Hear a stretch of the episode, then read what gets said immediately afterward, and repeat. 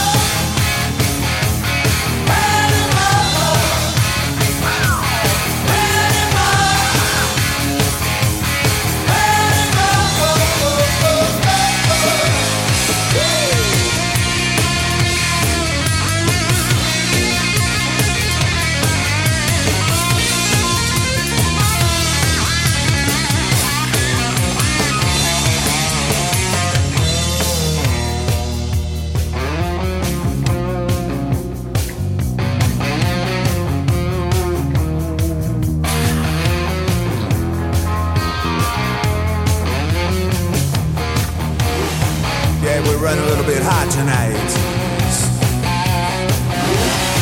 I can barely see the road from the heat coming on. Reach down between my legs, ease the seat back. She's not.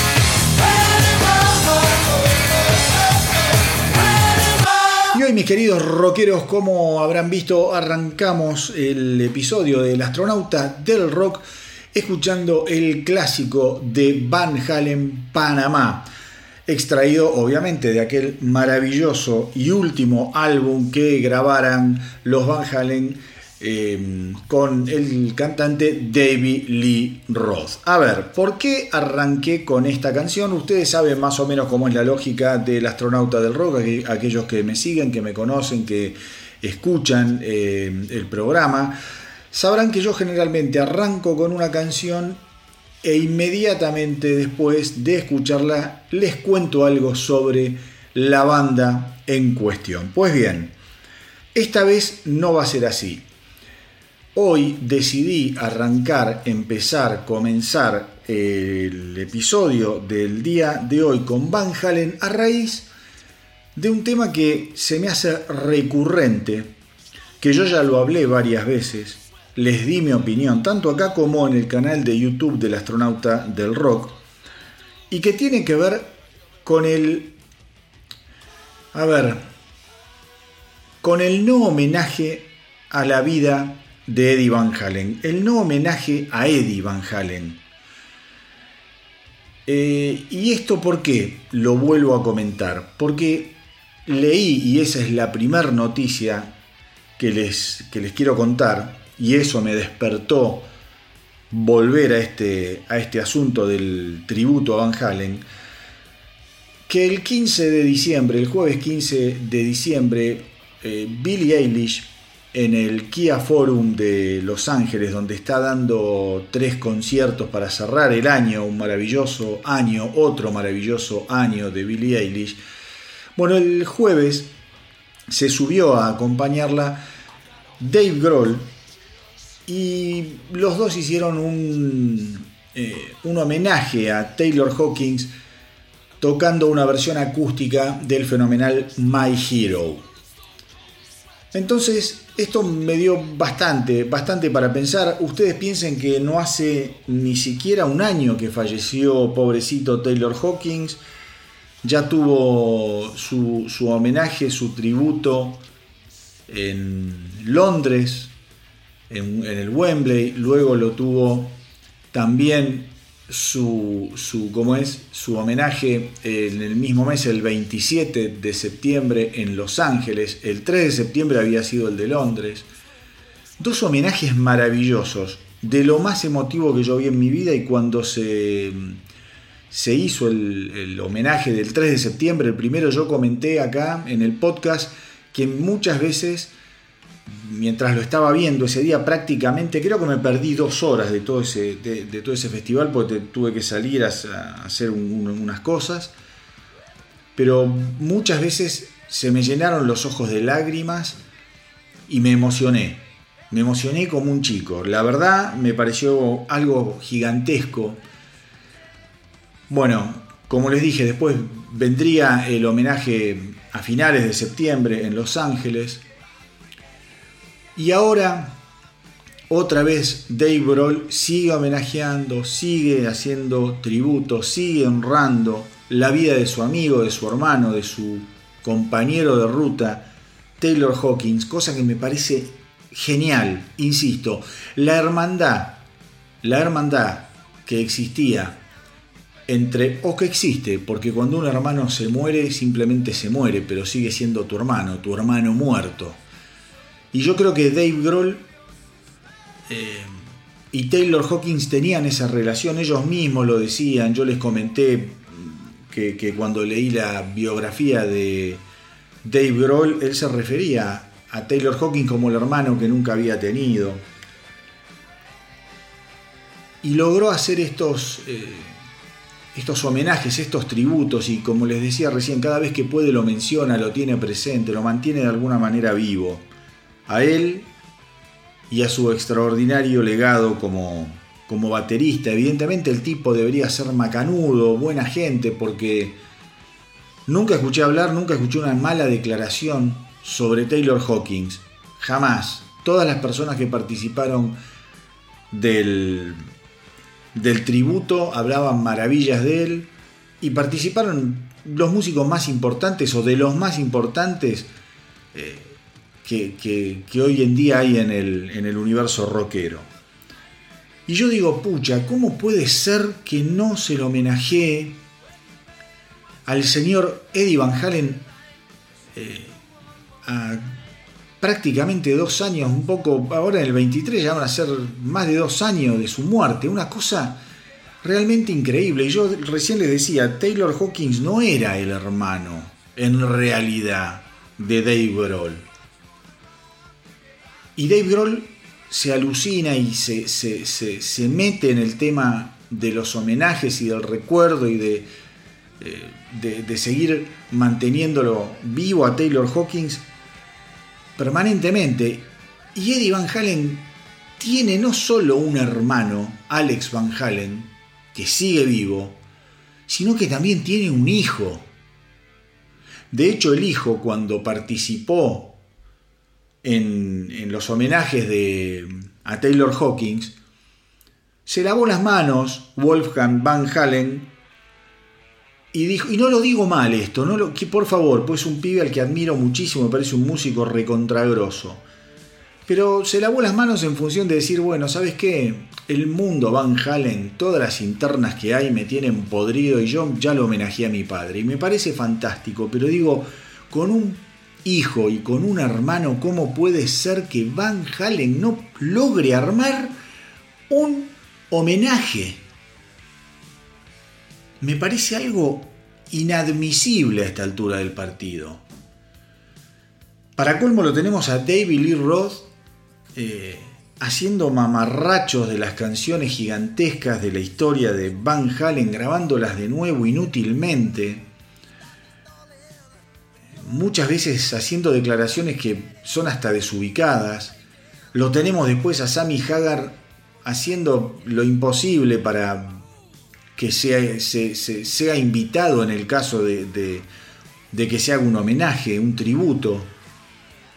Tanto él como como se llama, como Michael Anthony. La verdad que quería empezar el programa otra vez reflexionando y dejando en claro mi incredulidad.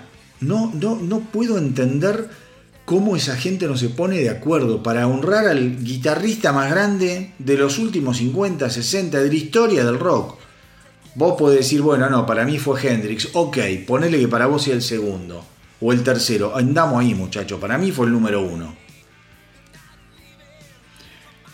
Hay gente al mismo tiempo que tiene, que también es feo lo que voy a decir, pero que tiene la teoría sobre eh, lo que significa el, no poder hacer este tributo. Algunos dicen, algunos dicen, que de alguna forma le están cobrando algunas cuentas a Eddie Van Halen porque tampoco se nota ni hay ni hubo demasiados homenajes de motu propio de un montón de otros artistas. Quiero decir, ponele que no lo armó ni siquiera la familia, no lo armó David Ross por su lado, no lo armó ni Coso, eh, eh, ¿cómo se llama? Ni Sammy Hagar. Bueno, no, no se pusieron de acuerdo, pero digo, tampoco hubo una movida del ambiente como para decir, vamos, hay que hacerlo esto. Déjense de joder. Hay algunos, algunos periodistas en Estados Unidos fundamentalmente, que dicen que de alguna manera es una forma, es una forma de decir que Eddie Van Halen tampoco era un santo. Yo no lo sé. Digo, nadie es un santo, mucho menos en este ambiente, mucho menos en el ambiente de la música. Hay egos grandes, yo sé, yo tengo mucho leído y también se los comenté sobre Van Halen. Eh, la dinámica de Van Halen es una locura, siempre fue una locura, desde antes de que grabaran el primer disco.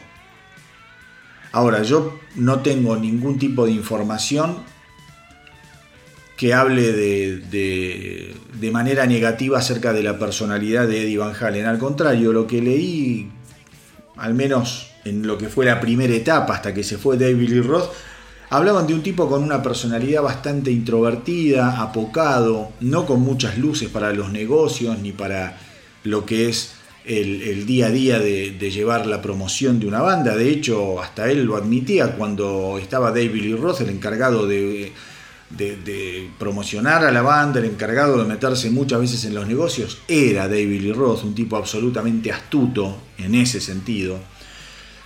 Así que bueno, me, me, me, da, me da la sensación de, que esto es, es, como, viste, como cuando querés... Eh, parar una avalancha o parar una inundación es muy difícil, es imposible, es imposible. No, no, no, no lo veo, no veo señales claras. Ojalá me equivoque y tengamos cuanto antes un, homenaje a Eddie Van Halen, que ya no va a tener la magnitud ni el impacto eh, que hubiesen podido tener. Porque estamos hablando ya de dos años y pico de la muerte de Eddie Van Halen. Una pena, por eso quería linkear y empezar un poco distinto. No iba a poner un tema de Billie Eilish porque a mí, para colmo, no me la banco demasiado musicalmente. Eh, entonces quería hablar y, usar como excusa el, homenaje que hicieron Billie Eilish y Dave Grohl a Taylor Hawkins para volver sobre el tema de Eddie Van Halen. Me parece una cosa realmente increíble. Bueno, cambiando de tema, mis queridos rockeros, eh, tengo noticias eh, sobre lo que va a ser, que se conoció esta semana, el Hellfest 2023.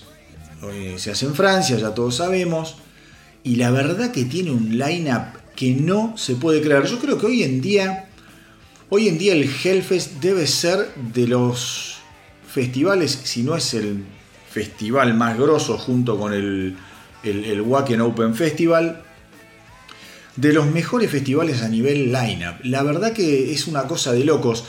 Yo sé que el, podcast se escucha mucho en, eh, Europa, eh, así que bueno, aquellos que, que, estén por allá y que entre el 15 y el 18 de junio, linda época, van a estar de vacaciones, rascándose las pelotas, se quieran ir a Francia, bueno, van a ver un Hellfest monumental, monumental. Miren lo que es el lineup. Iron Maiden, le voy a, algunos le voy a, nombrar porque es una cosa de loco. Iron Maiden, Kiss, Motley Crue, Def Leppard, Slipknot, que estuvo acá en la Argentina y la rompió, Pantera, mamita querida, los Hollywood Vampires, Alter Bridge, que acaba de sacar un álbum nuevo, mis adorados Amon Amarth, tremendos, Zoom 41, Parkway Drive. Bueno, otra banda que me encanta, Cogida en Cambria. Em, eh, a ver qué más. Ta, ta, ta, ta. Eh, eh, a ver si tengo algo más. Bueno, Architects aparentemente va también a tocar. Bueno, Machine Gun Kelly, Papa Roach, ya gente un poco más, más actual. Uh, los alemanes estos que son tremendos. Powerwolf. Van a tocar los pendejos estos, los Vended, donde tocan los hijos de. de ¿Cómo se llama? De Cory Taylor y de Carham, el, de Slipknot, el, ¿cómo se llama? El cantante Cory Taylor y el, percusionista. Bueno, Arch Enemy, eh, Askin Alexandria, la verdad una cosa de locos, Incubus, Hellstorm, wow. Wow, wow, wow. Increíble. Vamos a seguir acá. ¿Quién más? Tu, tu, tu, tu. Bueno, a ver si hay algún, algún otro que me esté olvidando. Bueno, Fishbone. Bandas tremendas. Bandas tremendas. La verdad. In Flames. I Prevail. Mamá. Code Orange. No, no, no se puede creer. Hollywood. Uh, qué bueno esto. Hollywood Undead, Hatebreed. Bueno, muchachos, eh, si andan por Europa, la verdad que yo los voy a envidiar muchísimo. Mira, toca Clutch. No es una locura. Melvins. Bueno, un show. Un show no, un festival que la verdad va. Ojalá que esto se filme y después lo muestren. Es una cosa de loco. Es una cosa de loco. Recordemos que bueno, el Hellfest, obviamente, ¿no? El 2021 y el 2020 se habían, se habían suspendido y en el 2022 habían vuelto con todo. Justamente habían, eh, habían inaugurado la, la, ¿cómo se llama? Eh, la tremenda estatua honor a Lemmy. Así que bueno, ya lo saben mis queridos rockeros europeos, si andan, si andan con tiempo libre entre el 15 de junio y el 18 de junio del 2023, se van a Francia y se van a ver un Hellfest de recontra, recontra primera.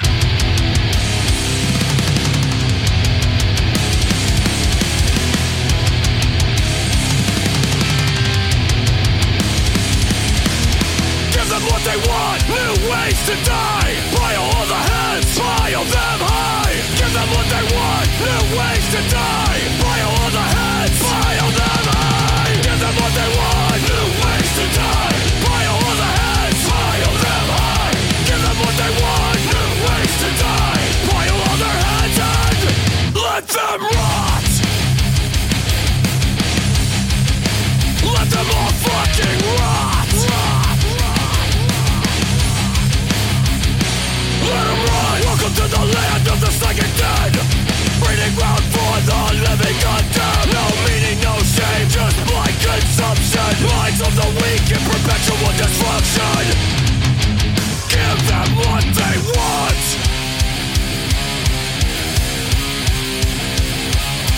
Give them what they want. New ways to die. File on the heads. File them on Give them what they want. New ways to die.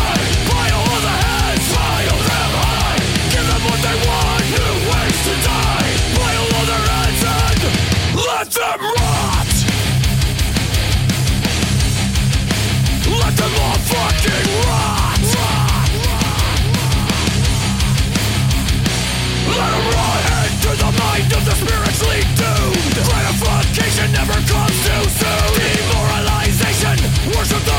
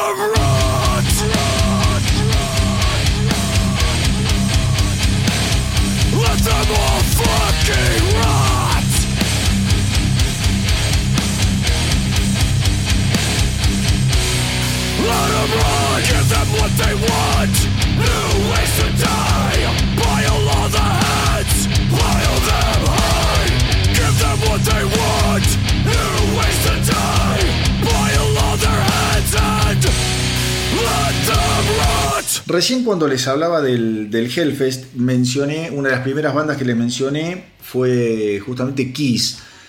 Yo, el, ¿cuándo fue? El martes pasado, martes, miércoles pasado, subí un video al canal de YouTube que lo pueden ver, que está teniendo buena repercusión, sobre algunas declaraciones de Paul Stanley que tienen que ver con la posibilidad de la continuidad de Kiss una vez que termine de The End of the Road Tour, esta gira despedida que están haciendo y que ya pasó por Argentina y que tuve la suerte, la gracia divina de poder disfrutar con varios de mis amigos.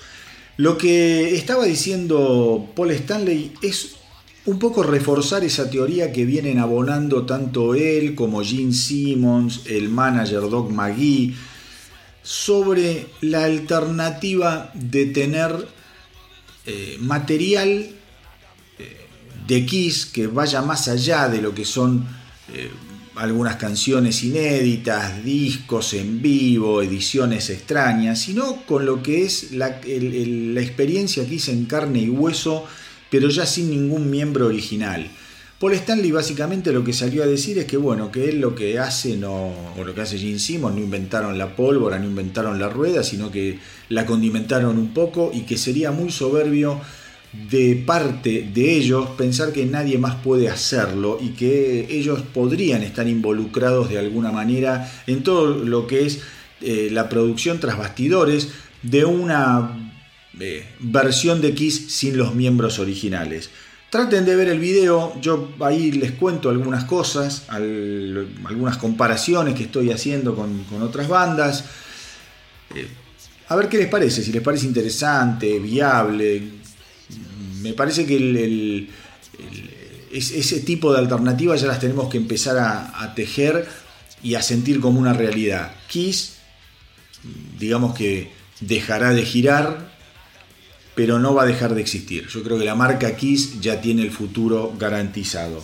A mí me parece fantástico porque es una banda muy atrayente para un montón, un montón, un montón de chicos que pueden ingresar al rock viendo algún show de Kiss con o sin miembros originales. Yo conté que cuando vinieron acá a la Argentina la última vez, cada vez que lo fui a ver, perdón, pero la última vez em, me, emocionó mucho ver a pibitos muy chiquitos, 6, 7, 8 años, con las caras pintadas, delirando entre el público. Conté, o si no lo conté, lo cuento ahora. Una de las vueltas, una de las veces que vino Kiss, yo llevé a mi hija eh, cuando tenía 6 años, 7 años, y deliró también, no lo podía creer.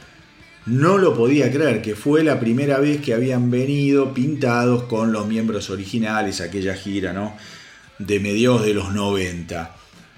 Bueno, la verdad me, resultaría imprescindible, creo que es imprescindible que Kiss de alguna forma siga, porque es un buen anzuelo para todo lo que es la, la continuidad del rock, de generar interés en el rock. Es una banda que visualmente te llega siempre y que por ahí a partir de lo que ves también te gusta lo que escuchas. Se lo quería comentar. Ya saben, en YouTube lo pueden ver este video que eh, trata sobre estas declaraciones de las cuales les conté, de lo cual le conté un poquitito acá para engancharlos a ver si se prenden al video de YouTube y se suscriben al canal de YouTube y bueno, la de siempre, que me den una mano.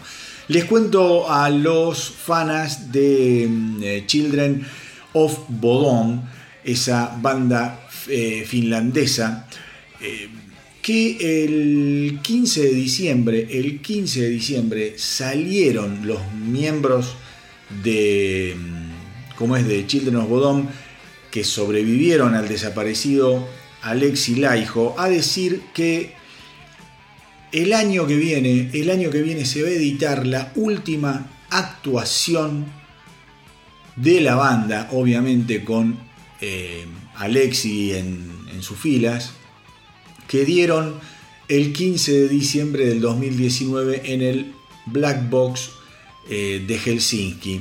Eh, así que me parece que va a estar buenísimo esto, va a estar buenísimo, es una manera, dicen los, los ex compañeros del hijo de, bueno, honrarlo, de mantener vivo ese precioso y último momento, dicen ellos, y están pidiendo, están pidiendo que digamos, los fans de la banda les hagan llegar fotos, supongo que a través de la web de Children of Bodom les podrán hacer llegar fotos y tienen fotos de lo que es algún recital eh, o algún momento que los fans hayan pasado con la banda, porque la idea es hacer también de esas fotos, eh, digamos, un compilado para poder, para poder eh, incluirlo en el álbum que se va a editar. Es más, Acá les digo, si tienen ganas de participar del proyecto, pueden enviar las fotos al siguiente correo electrónico fans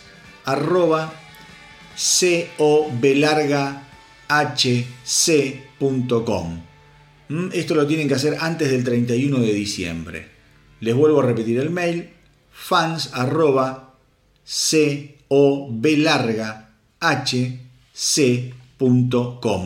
Así que si sos copado de los Children of Bodom, tenés alguna foto en algún show que fuiste con tus amigos, qué sé yo, mandáselo porque me pareció súper interesante esto que quieren hacer y creo que es una buena manera de recordarlo y honrarlo y otra vez, vos mirá cómo, vos fijate eh, cómo todo se relaciona, eh, cómo hay bandas que se sacan todavía el sombrero frente a los, a los soldados caídos, cosa que no han hecho con Van Halen.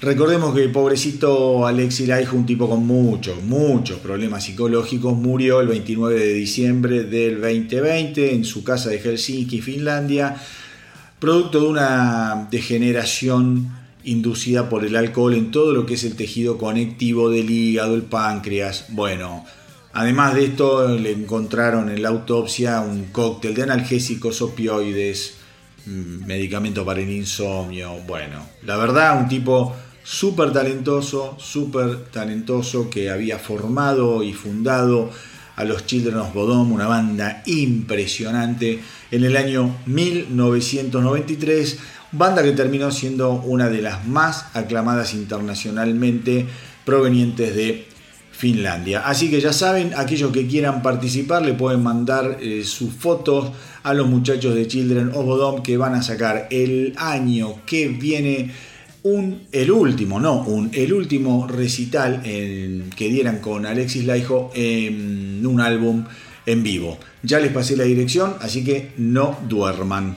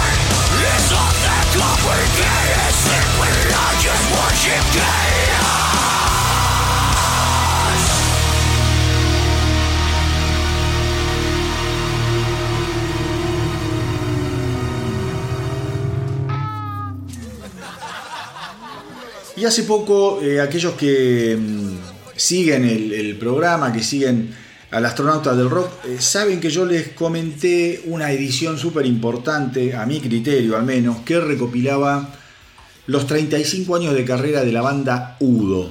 El álbum llamado The Legacy es algo absolutamente imprescindible, es algo brutal y hermoso para todos aquellos que quieran hacer algo así como una introspección a una banda que quizá no tienen tanto, quizá a Udo lo conocen más por eh, lo que hizo en Axel. Yo, por ejemplo, mi acercamiento, mi primer acercamiento a Udo Dir Schneider fue justamente a través de Balls to the Wall, en una época en donde el metal, el rock pesado estaba incendiado, estaba en llamas, qué sé yo, hablo de Balls to the Wall, hablo de, mm, eh, qué sé yo, de los Scorpions cuando editaron Blackout, Screaming for Vengeance de Judas Priest, una época real, realmente de oro, de oro, ni hablar de toda la movida americana, que después fue muy criticada, hoy algunos la critican, pero había que estar, ¿eh? había que estar en aquella época y escuchar a los primeros discos de Bon Jovi, de Dokken, cuando salieron los Twisted Sister,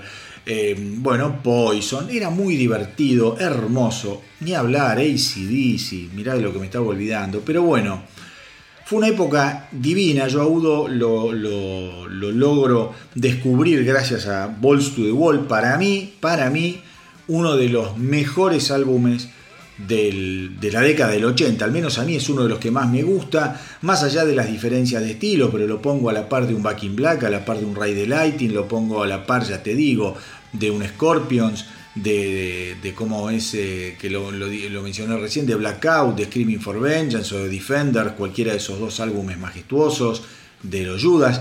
Yo lo descubro ahí y esta semana se conoció la noticia sobre el alejamiento del bajista de la banda Udo, Tilen Hudrap. Tilen Hudrap ya venía con algunos quilombos, ya venía con algunos problemas. Aparentemente tiene algún tema de salud que no, no, se, no, no, no, se detalla demasiado. Grabó cuatro álbumes, dos álbumes eh, de estudio, uno en vivo y además compilaciones de, de, la banda donde hay algún que otro tema medio desconocido. Así que eh, teóricamente él dice que llegó la hora de perseguir otros rumbos pero, eh, y la banda, bueno, obviamente, ¿no? Te decíamos todo lo, todo lo mejor, bla, bla, bla, lo que quieran. Pero mm, tenemos eh, que, aclarar el tema de, salud de, de porque él, él ya había sido reemplazado ahora, en este último tiempo, por justamente el bajista, el ex bajista de Accept, Peter Baltes, que lo había tenido que reemplazar eh, en, como es en este último tiempo, porque eh, admitió que sufría de alcalosis respiratoria, hiperventilación, temblores incontrolables, colapso momentáneo de las funciones corporales, un agotamiento total. El tipo estaba mal, mal, mal. Y es un flaco por lo que se ve, no tengo acá la edad, ¿viste? Pero es un tipo joven, pero, ¿viste? No quiere decir nada. Uno tiene que cuidarse y a veces, por más que te cuide, las balas pegan cerca. Si no, miremos el caso de Richie Follner. Pero bueno, eh, supongo que Udo va. No sé si va a seguir con Peter Baltes, todavía no hay ningún tipo de comunicado oficial. Sería fenomenal. La verdad que sería una vuelta de tuerca increíble. Pensemos que Peter Baltes se fue de Accept eh, hace muy poquito, hará, no sé, un par de años, quizá menos. La verdad que no tengo la fecha justa, pero era uno de los miembros más legendarios de Accept y le había colgado la galleta a la banda en un giro medio inesperado. Así que si ahora se junta con Udo para, para tocar, y a mí la verdad que me encantaría. Mientras tanto, mis queridos rockeros, vamos a seguir dándole manija al último álbum de Udo, a esa recopilación fenomenal llamado The Legacy.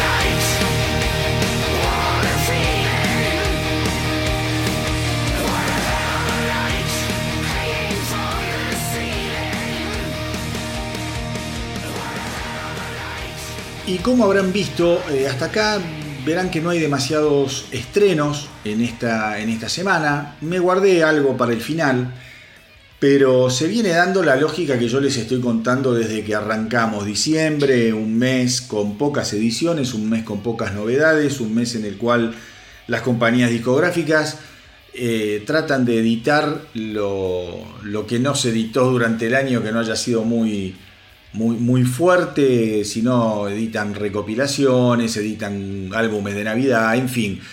Eh, ¿Por qué? Porque bueno, la gente, como yo les decía el programa anterior, empieza a estar en otra frecuencia. Eh, para al, momento de lo que es hacer un regalo, prefieren regalar cosas como un compilado de, de, canciones que ya no regala nadie, supongo, música, ¿no? Pero en caso de hacerlo, las, compañías discográficas prefieren quizás sacar un DVD o un álbum recopilatorio y ese tipo de cosas.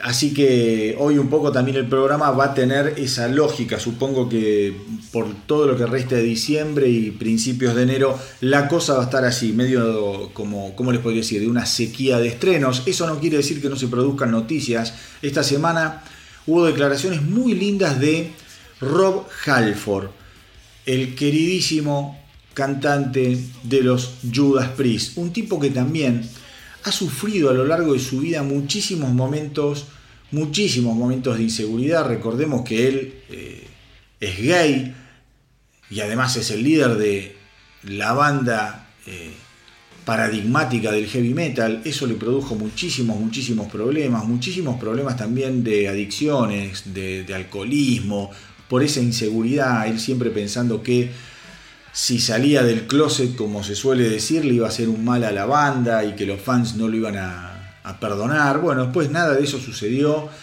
y la verdad que se trata de un tipo que es un ejemplo. Para mí ya exagera un poco hablando de su, de su condición, pero dicho esto, dicho esto creo que el tipo eh, picó en punto en un montón de cosas referidos a, su sexualidad y a cómo plantarse frente a un escenario. Justamente esta semana estuvo hablando de otra de sus inseguridades, pero ya que, tiene que ver con, con sus últimos años, con estos últimos años. Él dice que durante mucho tiempo, eh, mientras veía que iba creciendo, que se iba poniendo más grande, comenzó a pensar en el concepto de lo que es la nostalgia y de relacionarla con el aspecto quizá negativo, con la concepción o el significado más negativo de la nostalgia. Y él decía, qué pena, ¿no? Que ya nos estamos transformando en una banda nostálgica, en una banda que quizá ya dio lo mejor, en una banda que ya pasó sus años de gloria, y sin embargo, sin embargo pudo dar vuelta toda esa historia mucho, mucho gracias a la repercusión que están teniendo sus últimos, sus últimos álbumes, ¿no? Estamos hablando de momento de la vuelta de Rob Halford a las filas de Judas Priest cuando sacaron Angel of Retribution, con sus altos y bajos Nostradamus, un disco que a mí me encantó. También eh, Redeemer of Souls y obviamente Firepower. Y ya sabemos que están por largar algo nuevo, entonces las declaraciones comienzan a ser cada vez más seguiditas, porque es lo normal, para empezar a generar también un poco de ansiedad a los fanáticos.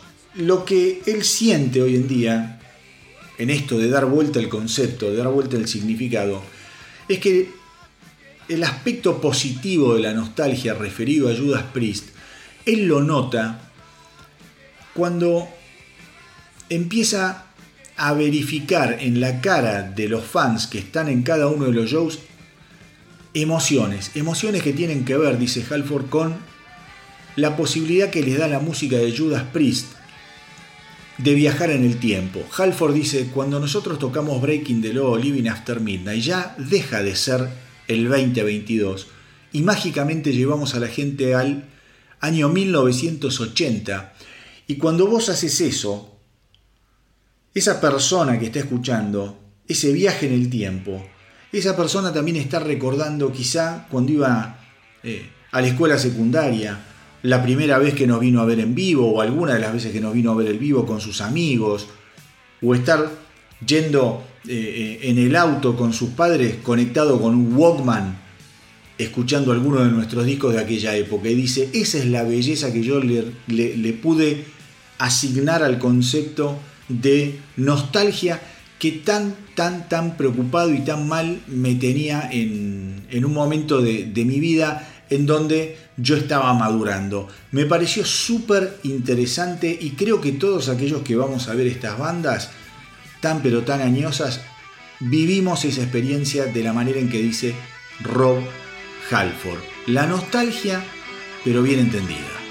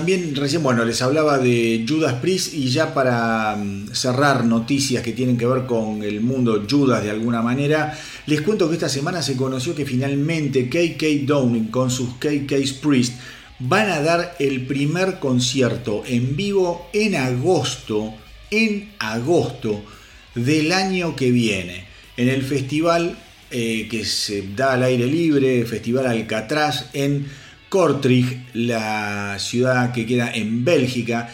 Este festival 20 del, como es, del 2023, de agosto del 2023, va a ser entre los días 11 y 13 de agosto. Así que miren lo que ha pasado desde que editaron su álbum debut, los KK Priest, hasta lo que va a ser su primer show. Supongo, quizá, no sé, ojalá ya, ya, ya esté en la calle el nuevo álbum de los KK eh, Priest y que sea tan bueno como Sermon of the Sinner, que es un, álbum debut maravilloso. Pero bueno, supongo que ahí van a tocar, si no está el disco, van a tocar alguna de las nuevas canciones porque al set le tienen que dar un poquito de pimienta, porque van a tocar algo de Judas Priest, seguro. Van a tocar de Sermon of the Sinner un montón. Pero para llenar un, show capaz que necesitas algunas, algunas otras cositas y ojalá puedan ya mostrar temas de su nuevo álbum.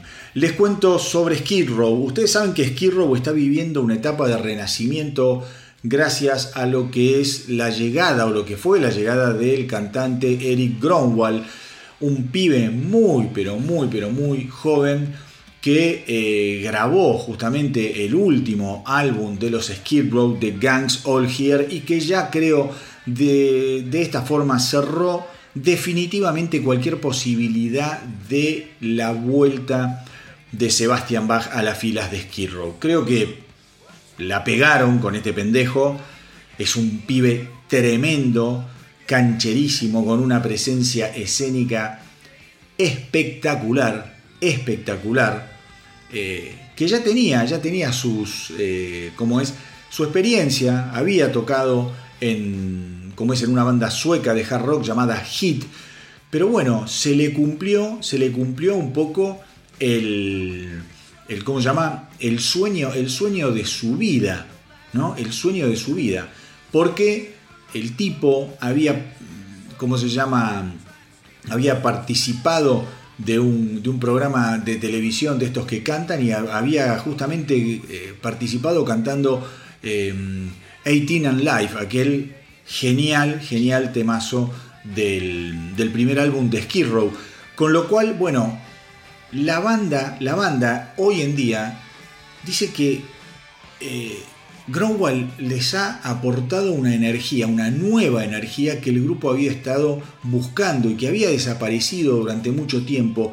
Y yo les aseguro, yo ya se los dije esto, traten de ver traten de ver las filmaciones de lo que fue Sin City Nights, la residencia de Scorpions en la ciudad de Las Vegas. Ahí ustedes lo pueden ver a Gromwall en acción. Un tipo absolutamente maravilloso.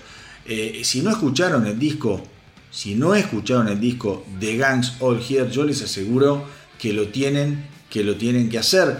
Eh, un poco Rachel Bolan lo que dice es que desde que entró Eric eh, a la banda ha traído una nueva energía, dice que le faltaba a Skid Row desde hace mucho tiempo, tener a alguien con la misma ética de trabajo, el mismo sentido del humor, las mismas influencias musicales y el hecho de que sea un amante incondicional de la música a nosotros nos ha marcado un camino absolutamente perfecto.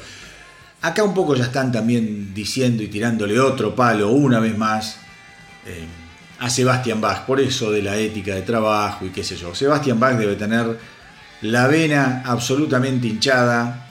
Hace poco salió a decir que siempre hay propuestas para que se vuelvan a juntar, hay mucha plata en juego. Evidentemente el tipo a los esquirros le debe resultar absolutamente tóxico, no se lo deben bancar y está todo bien con Sebastian Bach, pero me parece que es un tipo que ha perdido muchísimo, muchísimo, muchísimo el tiempo como artista eh, y se transformó más en una celebridad, en un celebrity, ¿viste?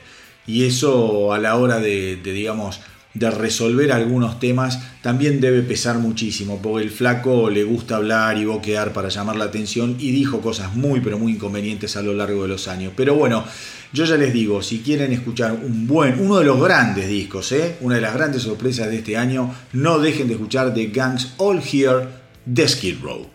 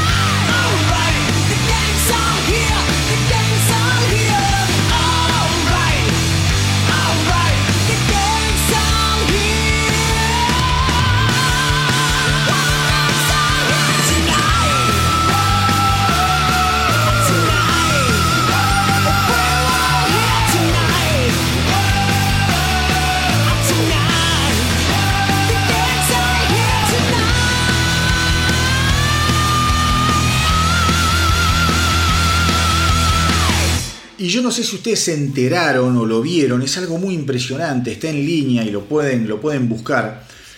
Pero esta semana, el 10 de diciembre, el 10 de diciembre, mientras tocaban los Exploited en Colombia, el cantante Wati Buchan sufrió un colapso que aparentemente eh, fue debido a un ataque, un ataque al corazón. El tipo tiene 65 años y tiene ya un historial de problemas cardíacos que, le vienen causando bastantes problemas. Estaba justamente eh, cantando la canción Army Life y es muy impresionante porque, digo, exploited, quilombo, arenga, música fuerte. Vos lo ves súper enganchado al gordo ahí cantando, dale, dale, dale, que dale y en un momento empieza como a tocarse el pecho, pero viste, vos decís, bueno, como cuando vos te rascás el pecho, tenés una puntadita que decís, puta, y te tocas el pecho, y en un momento se dobla y queda ahí arrodillado, los, los, compañeros tiran los instrumentos a la mierda, lo van a asistir. No se supo mucho más, no se supo mucho más esta semana. Espero que, bueno, estas cosas pasan, ¿viste? Andás a ver por, por qué, si es algo congénito, si el tipo no se cuida. La verdad que, que bueno, esperemos que, que, todo, que todo salga bien y que, y que se recupere ya. En el 2014 había tenido un infarto, también en, el escenario, tocando en Lisboa, en Portugal. Eh, y en el 2018 y en el 2019 también habían tenido que superar, eh, suspender perdón, problemas, eh, ¿cómo se llama? Shows por problemas de salud de, de como es de Wati Buchan. Una cagada, una cagada, pero bueno, eh, son esas cosas que uno va, uno va empezando, no es la primera vez que pasa, no es la primera vez que pasa. Eh, o está el batero, el ex batero de, ¿cómo se llama? De Mega, de Mensa, se murió en el escenario digo, de este tipo de cosas está, está lleno. Pero bueno, les quería contar porque es una, una noticia muy, muy nuevita del 10, del 10 de, de diciembre en Colombia. Bueno, colapsó eh, Wati Buchan de, Buchan, perdón, de The Exploded por un presunto ataque al corazón.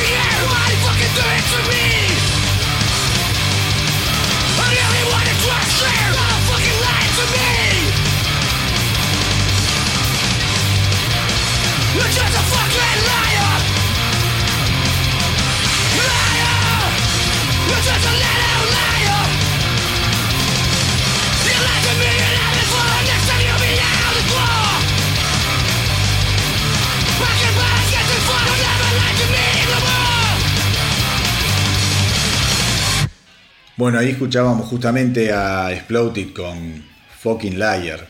Y vos te preguntás, ¿no? Si tenés que estar toda la vida cantando de esa manera, esas brutalidades hermosas.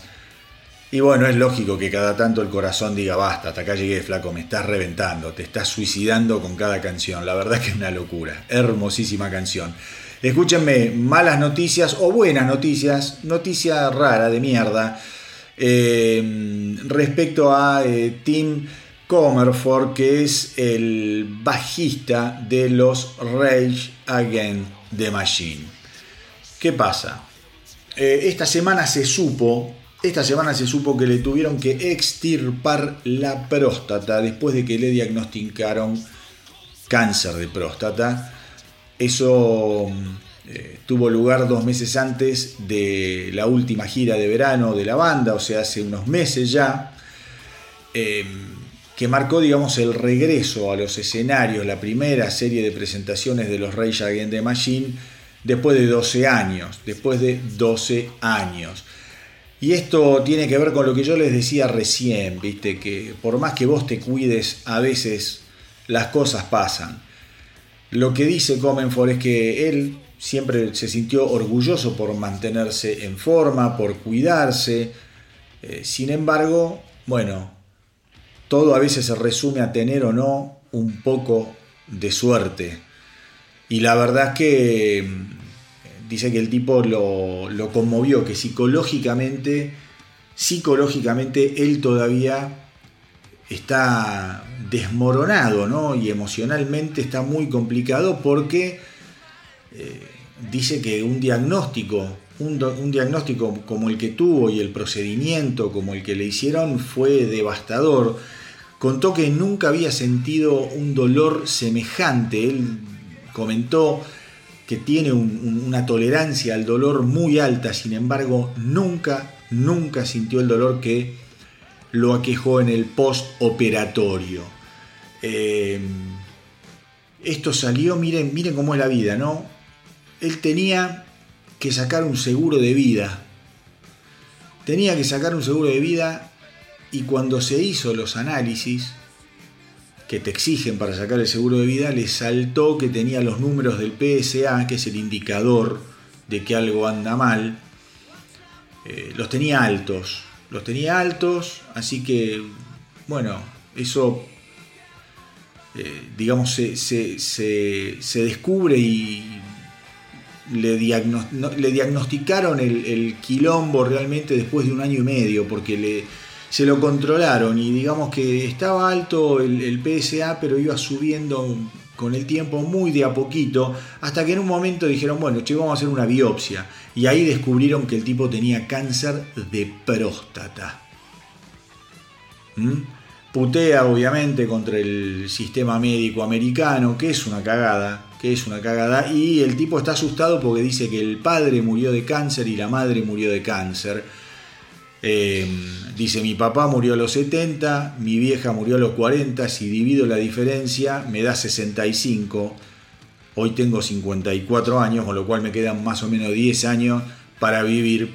Eh, obviamente, esto es una, boludez, porque no, no, todo tiene que ser así, y bueno, y las la medicina mejora y, los tratamientos mejoran y todo es una cuestión de evolución. Pero la verdad, la verdad que una, noticia fea dice que ahora va a estar seis meses con las bolas en la garganta porque tiene que seguir haciéndose chequeos para ver que esto no, no pase, digamos, no pase a mayores ni haga metástasis. Y bueno, esas noticias que son una cagada darlas, pero yo sé que hay muchos fanáticos ahí del otro lado de los Reyes Against the Machine, así que se los quería comentar.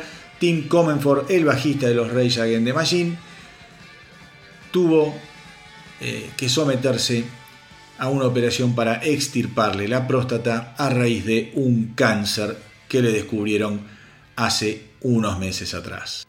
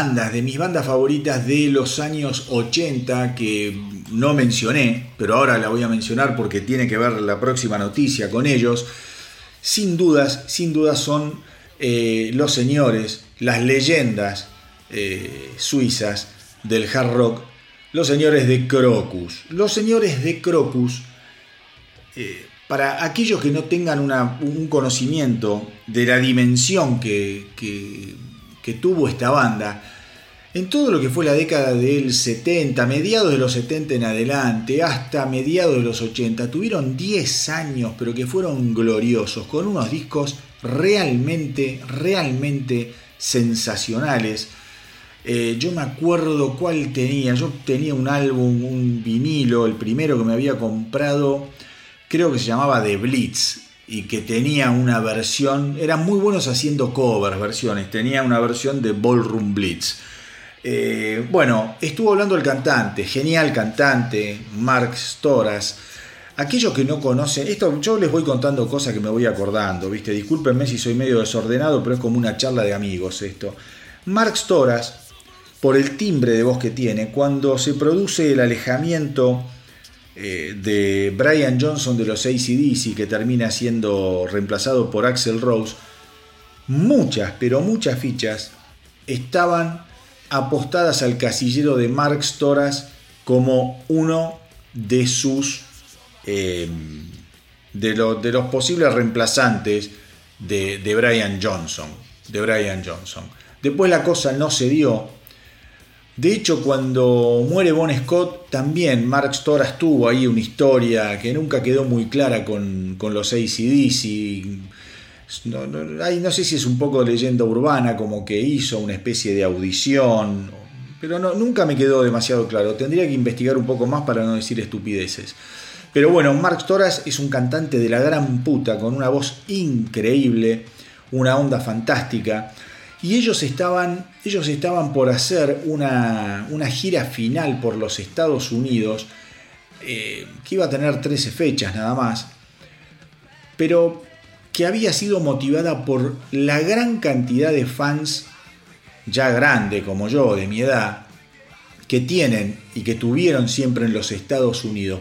Puntualmente los tipos, no sé por qué se les dio, eh, ellos son muy grosos, tienen muchos fans en Texas, por ejemplo.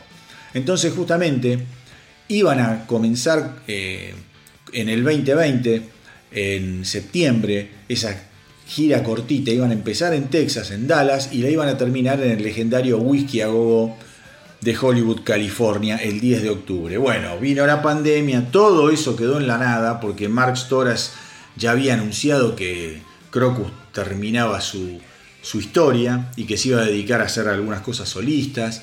Yo conté acá en El Astronauta del Rock hace unos meses también noticias sobre su trabajo como solista, que lo estaba medio haciendo con un vecino, también una historia muy loca. Pero bueno, eh, el tipo ahora salió, viste, como están todos, todos eh, saliendo de gira nuevamente, le preguntaron, che, ¿qué onda van a hacer la gira que tenían por Estados, por Estados Unidos? Y dice, mira, la verdad que nos morimos de ganas, nos morimos, nos morimos de gana, pero eh, hoy en día el negocio está absolutamente loco, porque dice, después de la pandemia se fundieron un montón de promotores, se fundieron un montón de empresas de logística, se, fundieron un montón de, las, de, empresas que te manejan todo lo que tiene que ser la producción, el sonido, la iluminación, para cuando vos salís de gira. Entonces, como se fundieron muchos, quedaron menos, están colapsados de laburo y te cobran lo que se les canta a las pelotas. Dice, los costos se fueron a la mierda. Además hay inflación Y la guerra de Ucrania también enrareció todo, como para andar dando vueltas por el mundo en un avión eh, y hacer algún tipo de, de shows. Ni hablar, dice, de los de Estados Unidos. Ni siquiera nos da demasiado para decir, bueno, no hacemos los de Estados Unidos, salimos a girar por Europa. Dice, con lo cual, hoy en día, si tenemos que salir de gira, nosotros deberíamos poner guita. Y la verdad que no somos Led Zeppelin, no estamos a ese nivel y a nadie le gusta a nadie le gusta perder guita cuando, cuando sale a hacer una gira. Y esto lo comento también porque yo este año ya les conté varias noticias de otras bandas que están sufriendo lo mismo. Bandas grandes, o sea, bandas hasta más grandes que Crocus, por ejemplo Anthrax, que no pudo salir a girar por Europa. En fin, eh, todo lo que es el, COVID y, la pandemia, digamos que está un poco como terminado en el, en el nivel de lo que tiene que ver con la peligrosidad, la salud y ese tipo de cosas, gracias a Dios pero desacomodó el mundo en un montón de aspectos que aparentemente cuestan más volverlos a la normalidad de lo que uno podría esperar.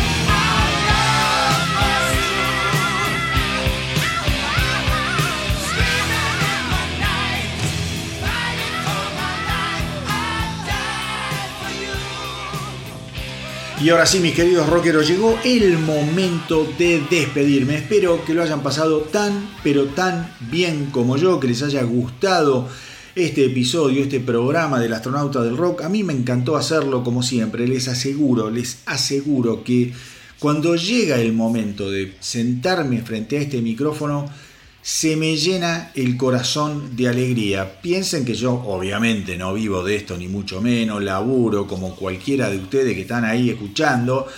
Y cuando me pongo a hacer esto es mi recreo, es mi placer, es hablar con amigos como les decía hace un ratito, es poder comentarles sobre aquellos temas que nos interesan. Así que siempre, siempre, siempre me gusta recordarles y decirles lo que yo disfruto haciendo el astronauta del rock. Espero que a ustedes les pase lo mismo.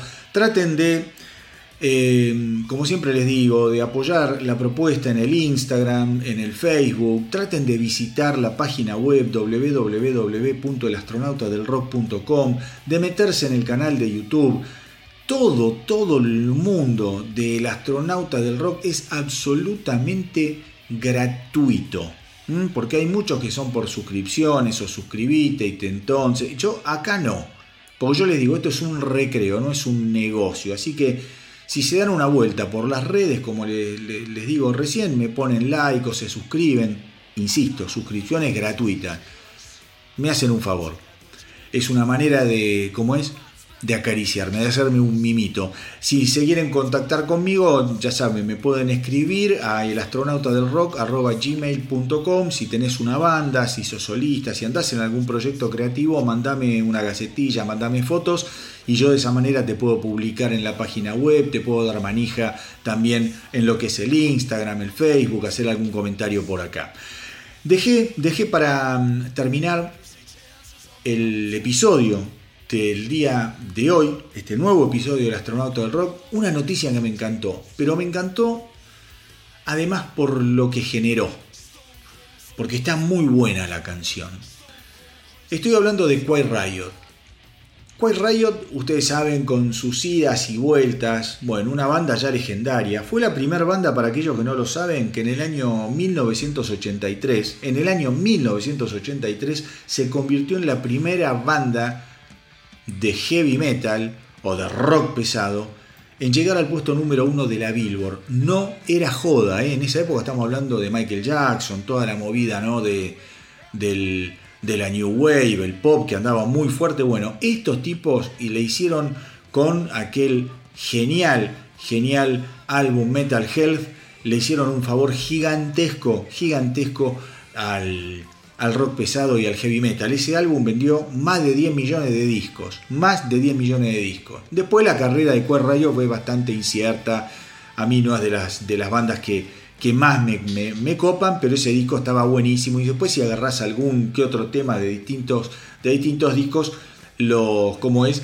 los podés disfrutar. Yo igualmente les tengo mucho cariño por aquel acontecimiento del año 1983 y además porque fue una de las primeras bandas que estando en la cresta de la ola vinieron acá a la Argentina, tocaron en el Luna Park, muchos que están ahí del otro lado seguramente estuvieron conmigo en el mismo, en el mismo show que fue muy famoso porque se cayó una pantalla de luces al, al público y cuando salimos con los chicos yo me acuerdo que había ambulancia, gente herida, no pasó a mayores, pero viste, fue un, como es una, cosa muy impresionante. Estábamos viendo el show y de repente a la mierda las luces, viste, de un costado, creo que estaba de frente del escenario y se cayeron las luces del costado derecho. Mira, si, si, digo mal, eh, perdón, pero si no, la, si, no, si no me equivoco, eran las luces, la, como es, las pantallas de luces que estaban del lado, del lado derecho del escenario. Bueno. Después el cantante Kevin Dubrow falleció, falleció porque tipo tenía grandes, grandes problemas con las drogas, eh, así que bueno, murió de una sobredosis en el año 2007. Él había formado a Quay Riot nada más ni nada menos que con Randy Rhodes. ¿Mm? El de Crazy Train, ¿lo tienen? El violero de los dos primeros discos de Ozzy. Así que nada, una banda que grandes músicos, Rudy Sarso, o sea, tipos grosos, tipos grosos en la historia de Quay Riot. Hoy en día Rudy Sarso volvió a tocar el bajo en la banda junto con el guitarrista Alex Grossi, que digamos que son los dos, los dos líderes de esta formación. Otro que murió lamentablemente fue Frankie Banali. Yo de Frankie Banali les conté mucho sobre todo el caso de él, la agonía, el cáncer. Bueno, una, una cosa tristísima, un tipo que, eh, digamos, había reformado a los Quiet Riot y se lo había puesto al hombro y había eh, salido de gira y los había mantenido de alguna manera muy pero muy vivos, muy en boga, generando shows, generando álbumes. Pero bueno, pobrecito pobrecito falleció hace un par de años de un, cáncer y yo también creo que les conté que cuando él muere, su último deseo fue justamente que Rudy Sarso volviera a las filas y se hiciera un poco cargo de la suerte de Quiet Riot. Dicho esto, la noticia de esta semana pasa porque, miren cómo son las cosas. Antes de la muerte de Kevin Dubrow, Kevin Dubrow y el guitarrista Alex Grossi, habían compuesto, habían bocetado, bocetado una canción. Esa canción había quedado olvidada, había quedado prácticamente en la nada. Y hace poco lo encontró, Alex Grossi encuentra esa canción, se encuentra con esa canción alojada en su iPod. Y dice, estaba buena esta canción. Entonces, ¿qué hicieron los Quiet Riot? Dijeron, bueno, vamos a hacerla, vamos a grabarla. Y con esa canción quiero cerrar el episodio de hoy del astronauta del rock. La canción se llama I Can't Hold On. I Can't Hold On. Y está realmente buenísima, buenísima. Y traten, si pueden, de buscar el video porque el video es absolutamente conmovedor, en donde hay imágenes de la banda, pero fundamentalmente hay imágenes de Kevin Dubrow y de Frankie Banali. De hecho, de hecho el video, el video fue producido por la esposa de Frankie Banali, Regina Banali un tema realmente asombroso, con un Kevin Dubrow inspiradísimo, donde sale lo mejor de la voz de Dubrow, un tipo que tenía una voz muy áspera, muy gritona por momentos. Bueno, escuchen el tono de la voz de Kevin Dubrow, es absolutamente fenomenal. Así que espero que la disfruten, nos vamos a ir escuchando lo nuevo barra viejo de Quiet Riot, I Can Hold On. Y como siempre les digo, hagan correr la voz para que nuestra tripulación no pare de crecer. A todos, a todos muchísimas gracias por estar ahí del otro lado, por los mensajes que no paran de llegar, por la buena onda que siempre me tiran. Cuídense mucho, mucho, mucho. Ya se acerca Navidad, ya se acerca Año Nuevo. El domingo juega Argentina y veremos qué pasa. Acá estamos todos cruzando los dedos. Así que tiren buena onda también para eso. Y el domingo que viene veremos, ya les contaré. Yo estoy grabando esto en un día sábado, con lo cual mañana, mañana está jugando Argentina contra Francia. Eh, así que espero que el domingo que viene, cuando escuchen el nuevo episodio de El astronauta del rock, Argentina sea campeona del mundo en lo que es fútbol. Muchas gracias por estar ahí, como siempre, cuídense mucho, muchísimo y me despido diciéndoles que viva el rock.